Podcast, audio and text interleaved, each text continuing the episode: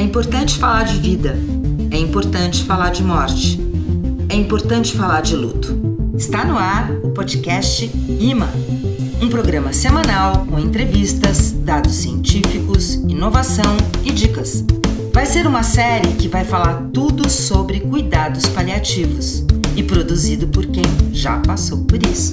Oi, gente. É, a gente está aqui com a doutora Maria Goretti Maciel, que é médica de família e diretora do Serviço de Cuidados Paliativos do Hospital do Servidor Público Estadual e do Instituto Paliar aqui em São Paulo. Para quem pode ser prescrito o cuidado paliativo?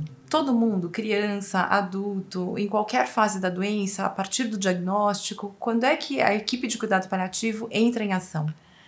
Tem uma, forma, uma coisa muito simples e muito objetiva na, na indicação do cuidado paliativo.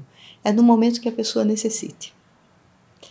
Essa pessoa pode necessitar de uma abordagem de natureza psicossocial, por exemplo, se acabou de receber o diagnóstico de insuficiência cardíaca. Você vai tratar, você vai ficar anos tratando, mas de uma certa forma a tua vida vai mudar. Se for uma doença mais de evolução mais rápida, por exemplo, como um câncer, você vai parar de trabalhar, fazer quimioterapia, você vai perder o seu cabelo, você vai passar por uma série de coisas no tratamento e a tua vida vai mudar. E às vezes a primeira abordagem é psicossocial.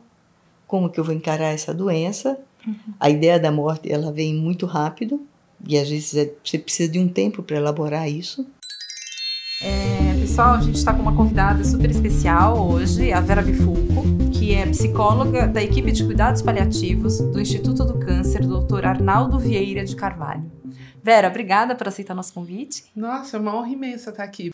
A espiritualidade é um dos aspectos em cuidados paliativos que tem de ser trabalhada, né? É importantíssimo, porque é uma abordagem que visa, né? A Organização Mundial de Saúde ela dá como uma abordagem que visa melhorar, uh, enfim, todos os aspectos físicos, psicossociais e espirituais, tá?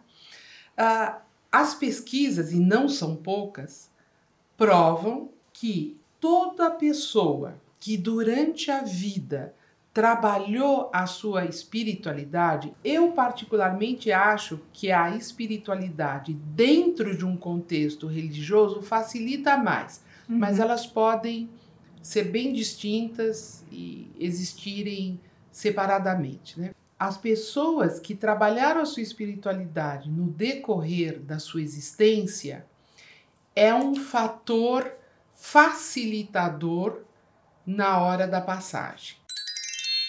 Pessoal, nossa convidada de hoje é a Adriana de Lima, produtora do podcast IMA Cuidados Paliativos. Adriana, que bom ter você aqui com a gente. Como é que surgiu essa ideia? Por que, que você resolveu criar esse podcast? Você e suas irmãs, né? Uhum. É, qual que é o intuito dessa iniciativa que vocês estão lançando? O que eu posso fazer eh, com toda essa informação que uhum. eu tenho eu acho que dá para ajudar as pessoas. E é isso, eu, todo mundo tem direito à informação. Uhum. Todo mundo tem direito de saber o que acontece. A minha mãe era chamada de Ima pela minha irmã. Ima em hebraico quer dizer água forte, a mãe que acolhe nas horas difíceis. Ima quer dizer mãe. E esse projeto se chama Ima. E agora é o momento do Dicas de Ima. Vamos lá? Ela adorava descer no prédio. Meu prédio é um prédio antigo com escadas. Ela não podia mais descer para ir na praça. Eu trouxe a praça até dentro de casa. Eu fiz um jardim para minha mãe na sala. Ficou lindo. Então de manhã ela, ela lia uma revista, estava música clássica. Isso no jardim, exatamente. Foi lindo de verdade. É isso que eu lembro dela. É isso que fica.